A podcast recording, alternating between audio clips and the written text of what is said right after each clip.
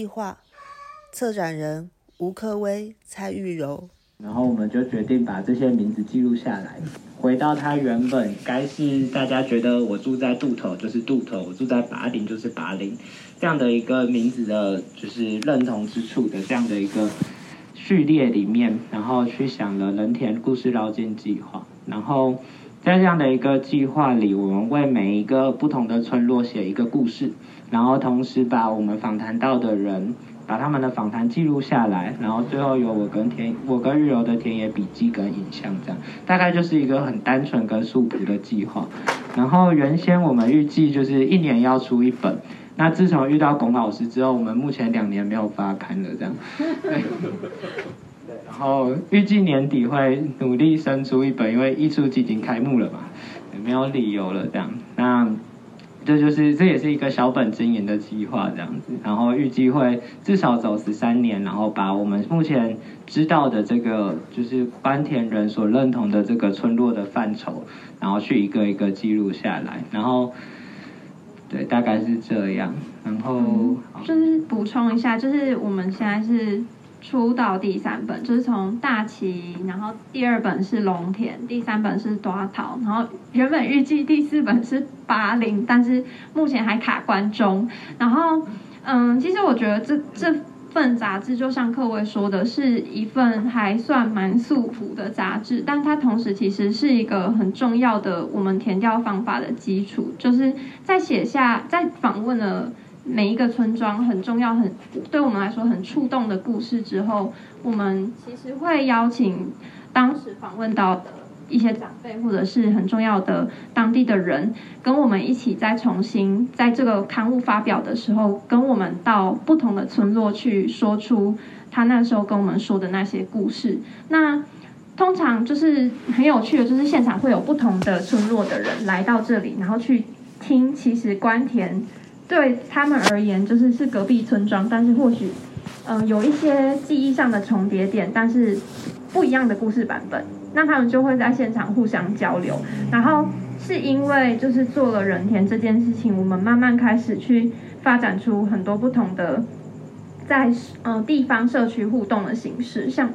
嗯，好好好，那柯维说他等下会补充到，那我等下就是我先把这些杂志传下去让大家看，然后我们等一下继续说。就是不能好，谢谢老师。好，然后后来日柔的，就是在龙田那边创作的，就是《燕》这个小说，也有机会被拍翻拍成电影这样子。那后来非常非常巧的事情，是我们目前出了三本，然后在进行中的是八零，然后它大概就是。就是从呃南一大大旗这个村落出发，然后沿着一七一线往下的这个调查调查范围，所以当初龚老师跟我们说，就是大地艺术季要做一七一线的时候，我就觉得天哪，这是什么样子的鬼使神差的安排这样子。对，那呃一开始其实因为我们是文学院毕业，所以其实好像除了出杂志啊、写字、拍照之外，没有其他的专长。那可是后面其实这个田野在帮助我们去做一些不太一样的事情。一开始是，呃，大家如果去龙田的话，很容易遇到这一位，就是在大龙田生态文化园区的时候，有时候会遇到一个阿贝，然后在那边散散步，然后带着他漂亮的老婆，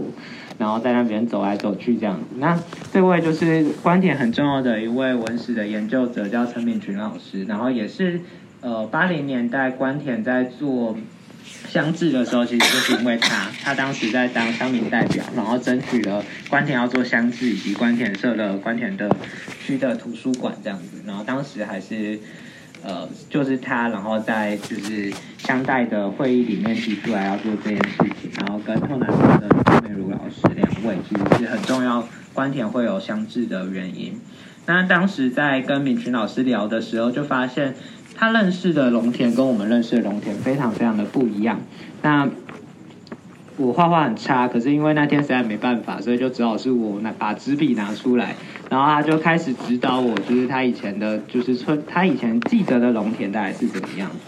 然后经过了这个一整个过程，然后我们慢慢把它还原到，就是待会会看到龙田那本杂志里面有几张画的非常丑的地图。我现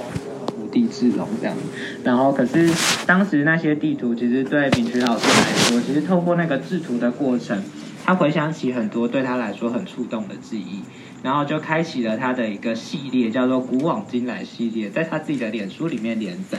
他就把他的就是记忆中的农田分了，我记得可能有十几篇不同的主题，然后一个一个就是把它写出来，然后附照片，而且他甚至还自己去找了一些老照片，找了一些素材这样。然后我们渐渐的发现，原来人田这个计划，它好像一开始我们启动是为了要去记录一些事情，可是除了记录之外，我们其实没有想过记录这件事情它有什么样的力量，对我们来说。比一开始其实很个人的，就是觉得东西在消失，然后把它捡起来这样。可是没有想过这样的历程，其实或者是这样子的事情，其实会引发其他后续的效应。那那时候就，我们就把呃陈敏群老师的这个整个系列跟他讨论好，然后帮他就是重新的编辑过之后，出了一本小册子。然后待会大家可以看到，它叫做。呃，人田零二之一，然后古往今来系列这样，然后憋册，嗯，然后这个系列就是敏群老师撰写的这样。那后来在这个书里面有一个很好玩的东西，然后待会大家可以翻开的时候稍微读一下，就是我们偷偷瞒着敏群老师找他的太太帮他写了一个序，然后叫做文安，然后非常非常感人。那。后来这个小册就变成，就是因为敏泉老师是这边重要的文史的老师，所以他很常会去做解说。但是我们一直觉得他好像解说的时候少了一个东西，就是他常常会讲到一些以前的事情，然后现在当然看不到了。所以这本小册子里面就变成他解说的自己的课本这样子。然后所以，呃，后面就帮他办了很多不同的小队，然后跟着他拿着他的小小的册子，然后到村子里面晃的。那后来在这个计划结束之后，就是我们开始做抖阿桃，然后抖阿桃的那一本出完之后，呃，庙的主委就说：“哎，你们要不要去就是杜拔国小办发表会？”然后我那时候很害怕，因为就是那篇小说其实蛮限制级的这样，然后可是因为主委又有赞助我们一点，我也不能说：“哎，不行，哎，不行，不行，不行。”然后所以我得想一个方法这样。然后想一想呢，他就说：“哎，你们这个发表会就跟他们的运动会办在一起。”然后我就觉得那更不行了，对，吓死我。然后问一问才发现，其实杜法国小有一个非常可爱的传统，就是他们会在两个村落里面办路跑，就是那一天他们会请警察封路，然后他们会全校一起出来路跑这样。然后就想说：“哎，路跑这件事情蛮有意思的。然后我们是不是可以改造一下路跑这个过程？”所以我们那时候就想了，那不如就把两座村落变成一个就是呃实际游戏的计划好了。后来觉得好像野心太大，所以就先做渡头渡头这个地方。所以在渡头这个地方，我们就帮他们设计了一个实际游戏册，然后大家可以拿到。然后我记得月游可能有带足量，所以大家如果想要留的话，是可以带回家的这样。对，然后那一天我们就杜拔国小现在大概是九十几位学生。然后我们就找了村里面的一些长辈，然后出来当关主，然后一关一关让小朋友出去，然后见到这些关主，然后结关卡这样子。然后在这个计划结束之后，就是有很多村民有很多很有趣的反应，就觉得哎，那天你们到底在干嘛？然后听到有人在讲以前的故事，然后也跑出来，我也想讲我以前的故事这样。那那时候有一个很想要跑出来讲故事的人，就是。育苗场的胡一奇大哥，然后奇哥那时候我们就知道，其实育苗场是已经是一个就是越来越少的产业了。在最多的时候，关田其实曾经有五个育苗场，就是水稻的育苗场。那现在其实只剩下两个，然后其中一个就在关田里，另外一个在渡头呃渡拔里。那在渡拔里的这一个是现在关田最大的育苗场，另外一间也已经接近要收摊了这样。那奇哥其实很想要把农业的知识传达给小朋友，然后，可是他一直想不到方法，就来找上我们这样。那我们也没有办法，然后就去问校长说：“哎，那我们可以做什么？然后可以让就是学校跟在地的农民可以做一些连接。”那很巧的就是呃，当时其实应该说现现在杜拔国小一直在做一件很有趣的事情，就是他们的校定，他们有做一个校定的课程教材会。然后当年他们要出的版本就是要呃出的主题就是关于这个地方的农业这样，那当他就觉得，呃，校长那时候就告诉我们说，哎，那还是你来帮我们出这个绘本好了，你觉得我们可以怎么做？然后我们就去找了，他当时题目已经定好，他要叫林和芒果香，所以其实很清楚，就是要做菱角、稻米跟芒果这三个东西。然后我们就在想说，好，那我们要怎么组织这件事情？我们就找了各式各样的我认识的菱角农、水稻农跟芒果农，然后让农让小朋友一一的去他们的农田里面，然后回来之后再跟他们一起讨论之后，把他们印象最深刻的画面呈现出来。然后就变成了就是《林和芒果香》这本绘本这样。那今年就是会在在呃跟他们做的，就是在带他们去到村落里面，然后去拍他们记得的一些地标。就这样子，法国校，就是目呃合作了好多年的社区营造计划。那在这个成长的这整个过程里面，对我跟日游来说，两个概念是重要的。第一个是，其实它是跟文学有关的，就是说，呃，文学其实一直会去讨论文字或者是论述或者是小说，不管是它是哪一种文本形式，它怎么影响到人。然后这件事情其实从就是 John Austin 去讨论，就是呃 Speech Act 之类的这些概念里面，其实一直都在问的是。到底语言怎么影响到别人？然后或者语言到底可以做些什么事情？那我跟玉柔在，其实就是我不知道大家读艺术会不会，但是对文学来说，我们很常被问，就是到底毕业要干嘛？或者文学在这个社会里面到底可以起什么功能？这样子，然后。这件事情就是对我们来说，其实一直都非常非常难以回复，然后也很痛苦这样。可是其实在这整个人田的计划里面，我慢慢的抓到一件事情是，好像其实呃写小说这件事情，或者是说故事这件事情，它好像在画一张地图。就是当我们为渡头写完一个故事之后，我们好像帮大家准备了一个用叙事完成的地图。那这个地图很有意思的事情是。当大家读完之后，你突然间拥有了关于这个地方的方向感。我知道这边的，因为故事里面写到秦阿卡是一个大家很喜欢聚集的地方，是一个渡头很重要的地标，所以大家进到村子的时候，知道我要去找一下秦阿卡，知道它在哪里，然后看一下它的功能是什么，或者是大家在那边怎么跟这棵树互动。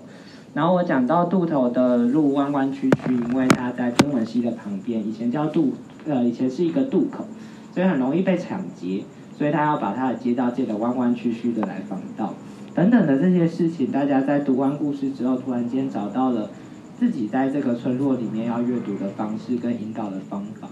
所以第一个对我们来说，好像文学可以做到的事情是，它可以做到一种叙事制图的功能，让大家拥有对于一个地方的方向感。那第二件事情对我们来说是被动性，然后这件事情是。因为在过往的，就是呃田野的很多被我们被灌输的观念里面，其实很多时候，一方面是一头是你要很有伦理性，然后另外一头是你好像要很具体的知道你要干嘛这样，然后就是你来你来设定一个，你到一个田野，你要设定你的研究题目，要回答一些问题或等等的等等的，然后对我们来说，这好像都是一种主动的行为，然后可是，在田野的过程里面，我们慢慢感受到。其实好重要的事情，其实是一种被动的感觉。这个被动的感觉是这样子，就是一开始做这些田野的记录、创作等等，它很低线，就是它就是我们默默的在写我们自己的东西。然后他在发表的时候，其实更多时候我们是让地方上面的伙伴来说他们自己的故事。可是刚刚的这些经验里面告诉我们，他们突然间，他们帮我们发现了我们可以在田野里面做些什么事情。比如说，他们觉得我们好像可以办呃发表会，然后这个发表会可以是关于小朋友的，所以我们就去办了小朋友的实境游戏。然后有人觉得我们应该要推广一下地方的农业跟农人跟学校的关系，然后就告诉我们你们要不要做做看绘本。然后所以其实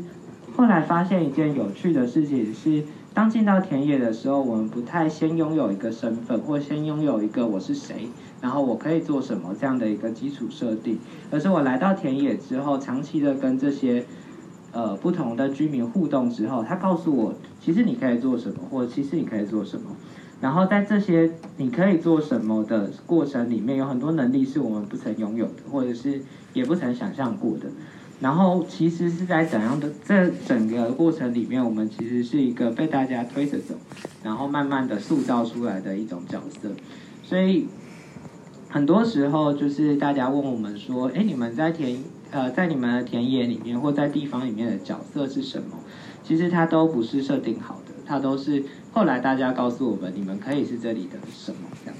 然后也是这样子，我们慢慢的好像。虽然纵然不可能真的变成一个在地人，可是我们好像找到了在这个地方的某一个位置，所以在这些整个整个过程里面，会开始接到一些电话跟我们说，哎，现在就是我觉得，呃，比如说在地的某个信仰很重要，然后我们想要申请文资身份，你们可不可以帮忙这样？等等的这些不同的事情，他开始的重新塑造我跟日柔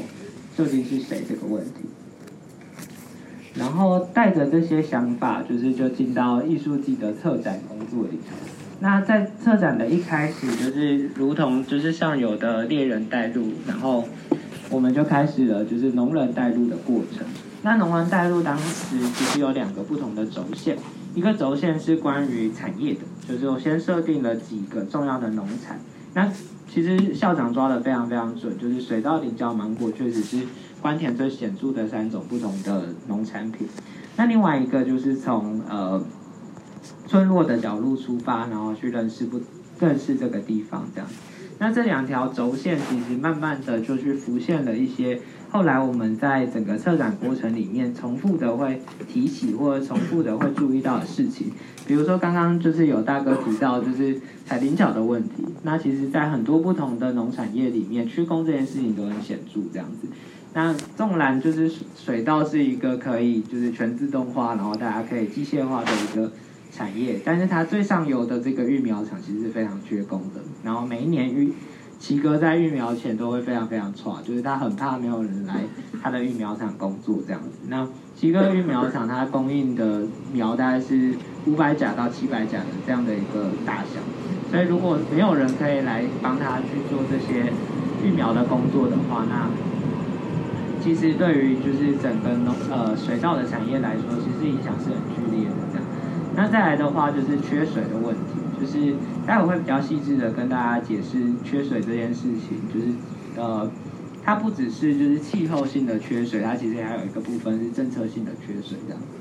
那另外最后一个部分就是我们在拜访这些农人的时候，以往我跟日柔去拜访的其实比较多是友善的农友，因为他们呃用。对于光合菌的接受度比较高，所以其实过往的计划接触到的友善农友是比较多的。可是，在这一次的这个过程里面，因为要接触更多不同的产业的呃产业的农友，然后特别像芒果这个这个作物，其实基本上有机几乎做不起来，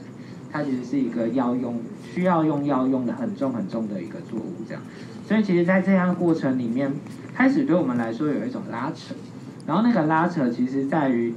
过往好像觉得就是，呃，惯行就很糟很糟很糟，然后有机友善或者是自然农法这些就是唯一的正途这样。但其实，在这些跟农人近身接触的过程里面，其实会发现它其实里面有很多生计的问题，有很多今天我如果没有水，比如说有善田，它如果没有用水去管理它的草项的话，那那个草那个田很快就变成一片草原。那这样的事情，这样面对这样的事情，而同时它有。生计上面的压力的时候，他会不会会有一个挣扎？是我要不要这一期我先用药？然后这件事情究竟能不能苛责他，或者是究竟这件事情在农人的身上究竟造成了多大的压力？其实，在整个过程里面，我们一直在企图接近那个感受的现场，到底是什么？所以在就是第一阶段的这些就是踏查结束之后，龚老师就邀请我跟日柔去主编一期的 ACT 艺术观点杂志，然后八十八期就是我们主编的内容这样子。那那时候我们就对照了两条轴线，一条轴线是关于专业的这些专家学者的，然后这些专家学者他们负责告诉我们不同的方面的知识。那像比如说像陈美惠老师，就是做里山推广很重要的一位老师，就在跟我们谈环境的问题。然后再来是吕少礼老师，那篇文章真的非常非常值得读。他在讲日治时期的时候，台湾究竟那个农业怎么被殖民时期所影响，然后包括当时台湾开始用很多农药，然后开始科学化的介入农田，其实也是从日治时期开始形塑出来的。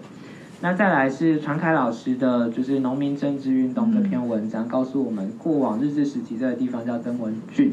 那在这个郡里面，其实发生了非常多白色恐怖的事件。然后当时他们争议的事情，不管是关于水的、关于价格的这些事情，其实我们发现读完他的文章之后，发现好像看起来像昨天发生的一样，这样。就是当代的这些农业问题，其实在呃一战，就是二战前后，其实也是发生的这样。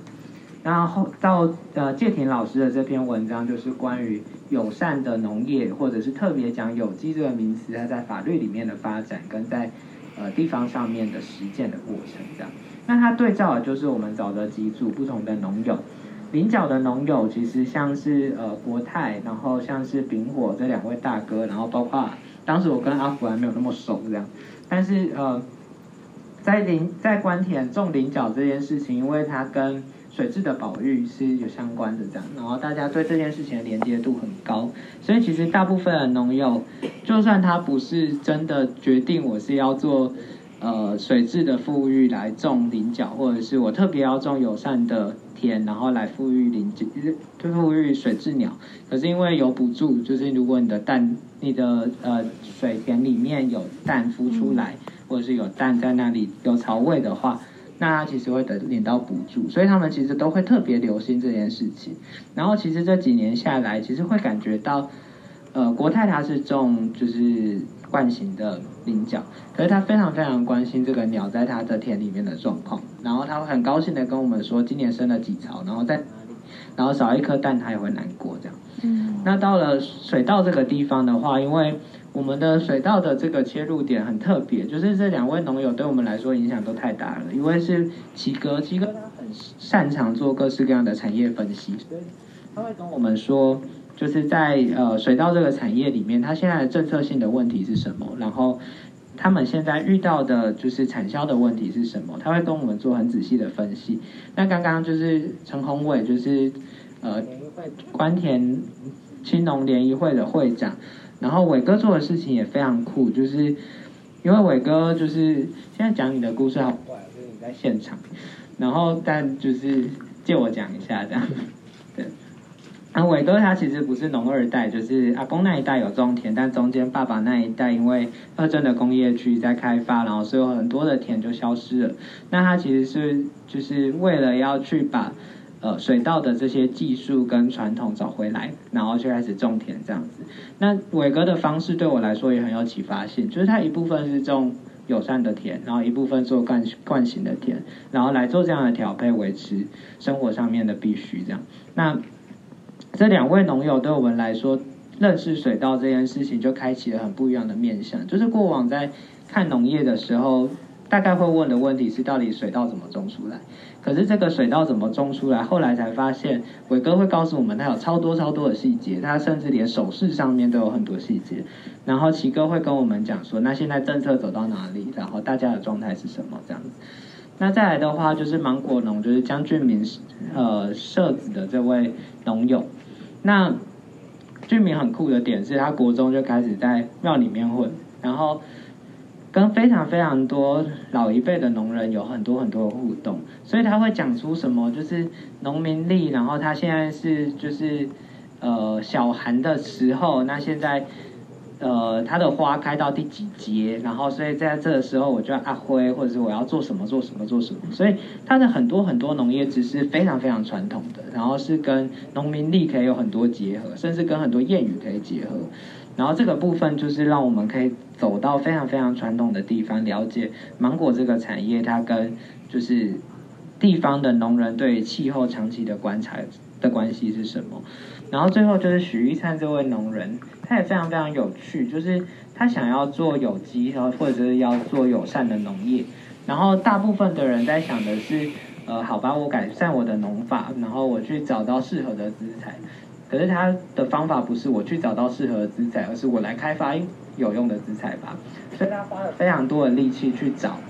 他的田里面的菌，然后去看这个菌可以对付什么样什么样的状况，然后再一点一点把它这个菌扩培出来，然后慢慢的研究出来这个菌它可以杀虫，这个菌它可以抗什么病，然后这个菌可以可能抑制什么样的杂草这样子。所以在这样的两种专家知识跟地方知识之间的对照里面，其实就会发现，其实农人在实践的一些东西其实是很先进的，然后是其实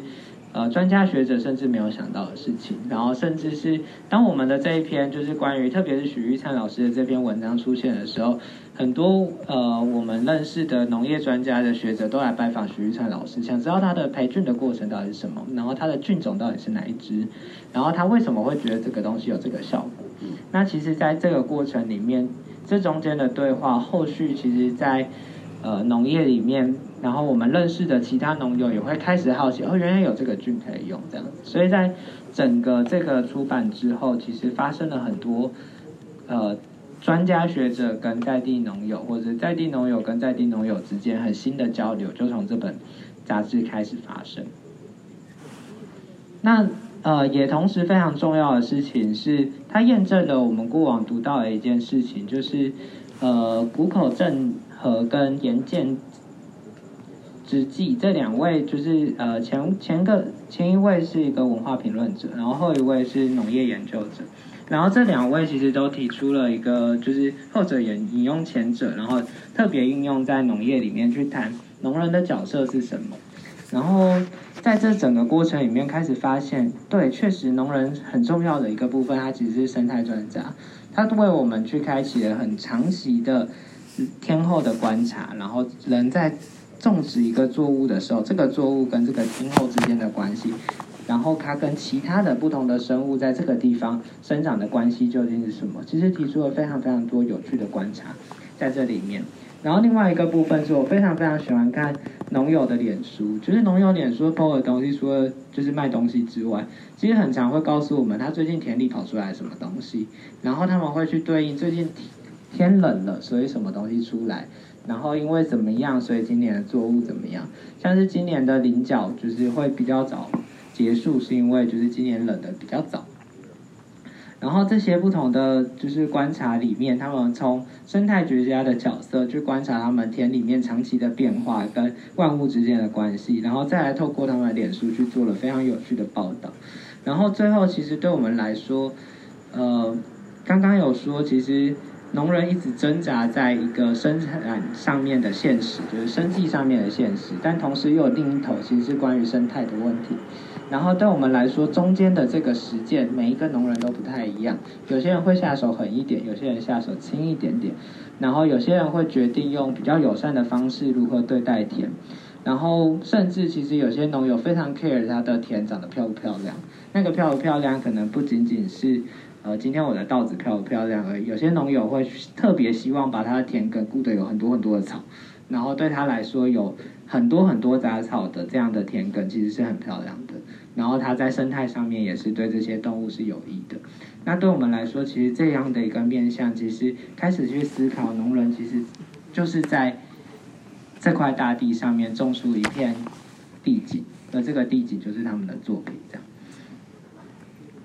那在这样的一个思考之下，就是后来到了大地艺术季要做概念展，就是中游踏茶的概念的展示的时候，我们就开始在想，那我们就把这些农人邀请进来，然后作为这个展览的艺术家好了。那一开始在做这个展览的时候，就是卡住了非常非常久，然后我们一直在想，究竟要用哪些主题作为这次展览主要关注的点，然后。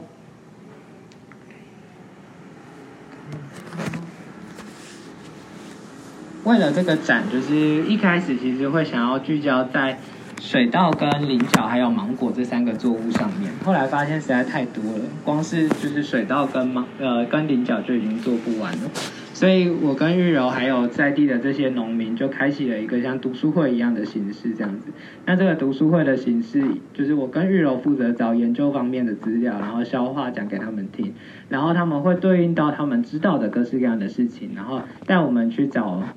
在地的一些长辈，然后去问他们的经验是不是如此。那这一位就是奇哥的阿嬷，现在高龄几岁。然后关田的第二个育苗场就是渡头的这个水稻育苗场。那当时其实遇到的一件很好玩的事情是，呃，七零年代开始机械化，然后机械化的时候，第一种第一次开始出现的插秧机是两行式的，就是它现在可以，它只能一口气是插两行。然后因为要插这个两行的插秧机，所以才出现育苗场这样的产业。然后当时的育苗产业，大家如果去过展场或者是呃有看过育苗场的话，会知道现在都用一种塑胶的盒子，然后把苗养在上面，一块一块像是草坪一样这样。但是以前其实他们的那个板子，其实呃那个盒子其实是用木板钉起来的，然后所以非常非常重。所以小时候他们对于这个的记忆是超级重的，然后超级累的这样。然后另外一个农友是这位，就是许国良，然后也是年纪非常大的农友。他告诉我们一件事情是非常有趣的。他说：“你们现在印象中的农业，农友都可以掐指一算，告诉你我哪一天要，我哪一天要种下去，我哪一天要收，哪一天水会来，哪一天会做什么样的事情。他可以做的非常非常精准。然后我看节气，然后这些事情都可以很准确的发生。可是，在他的印象里面，小时候的农业或者是……他的长辈的农业其实并不是这个样子的。当时的农业其实是因为这个地方，大家知道它其实关田这个这边的田有一个特别的名字，它叫看田田。然后它其实呃完全是需要观察天候，然后知道这个时间可以做什么。所以他们其实并没有办法很精准的，我一定要什么时候插秧，因为它插秧需要水。所以那时候的做法其实是，他如果感觉到我最近就是。天应该都不会下雨的话，它其实会种旱作，它会用旱作去调节、去延后它插秧的时间，或者要种比较多水的作物的时间。那这件事情它被改变的时间点就是大圳盖起来，一九三零年的时候，乌山头水都盖起来，然后呃江南大圳盖起来，然后才彻底的改变了这个地方。那当时其实有一个很惊人的数字，就是当时其实的水田。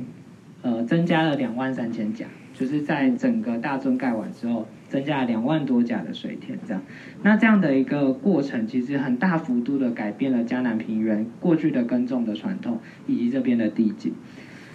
同时，到了七零年代的时候，另外一件有趣的事情发生了，就是呃，七零年代大家知道台湾开始进入到工业化，然后政府开始发现种田的人越来越少，然后另外一方面也是觉也是发现就是。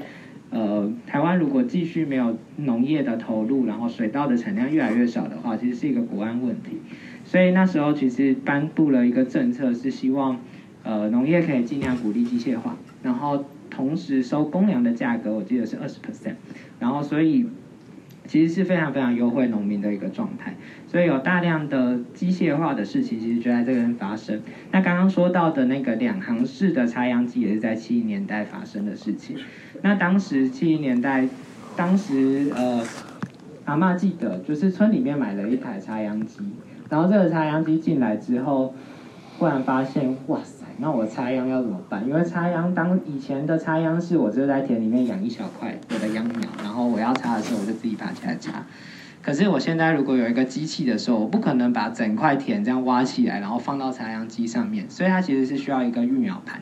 然后要需要一个工厂来做这件事情的。那当时其实没有渡头这个地方，甚至整个关田区还没有在做这件事情。所以阿妈就从关田跑到隔壁的善化的农会去学怎么做阿点，就是怎么做育苗场这件事情。然后学了，我记得学了很很长一段时间，然后才回来开了都头水稻育苗场。那也才开始了关田这个地方水稻跟上机械化这件事情，其实从七零年代开始的。但到八零年代的时候，发生了一件就是。跟前面七零年代政策完全矛盾的事情，就是政府发现我其实没有办法收那么多公粮，不管是预算不足或者是我的空间不够，都没有办法再应付啊收这么多公粮了。所以我记得是一九八三年的时候颁布了一个政策，就是是二期的水稻转做。然后刚刚阿福有提到，就是关田在种菱角这件事情，其实一开始是为了就是利好好利用空间，然后种下来的。那在这个时间点，其实我我们访问到的一些农友告诉我们，八零年代前后或者是七零年代末，他们已经开始在种菱角了，但是应该不是那么普遍的状态。那真正真的转型变成水稻菱角轮作的状态，应该是一九八三年之后的状态里面，才大幅度的让关田进入到水稻跟菱角轮作的这样的一个机制里头。那到了这个机制，它就走了四十几年。到了去年的时候，发生了这个很重要很重要的政策，就是大区轮作跟倒作四选三。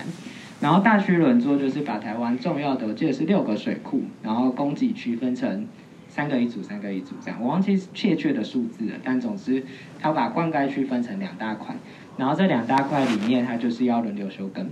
那另外一个注另外一个政策就是倒作四选三，就是一年会种四期的水稻。然后你每两年会有一次需要休耕，那意思是说，从一九七零年很鼓励你去种水稻这件事情，然后到了八零年代告诉你其中一期不种，到现在这一期告诉你说这一次的政策告诉你说，那你尽量不要种好，然后到了到现在就是开始会教你做汉族，所以整个这样的一个过程里面就回到了看天天的原点这样子，只是这一次的状态其实是。它呃是因为工业化，然后它需要更多的水进入到工业的状态里面，所以整个关田的农业的发展的历程，其实就是从需要很大量的旱作去调节天候的状况，然后来配合天候的状况，进入到大量的种植水田的时代，然后到最后又退回来，我们重新需要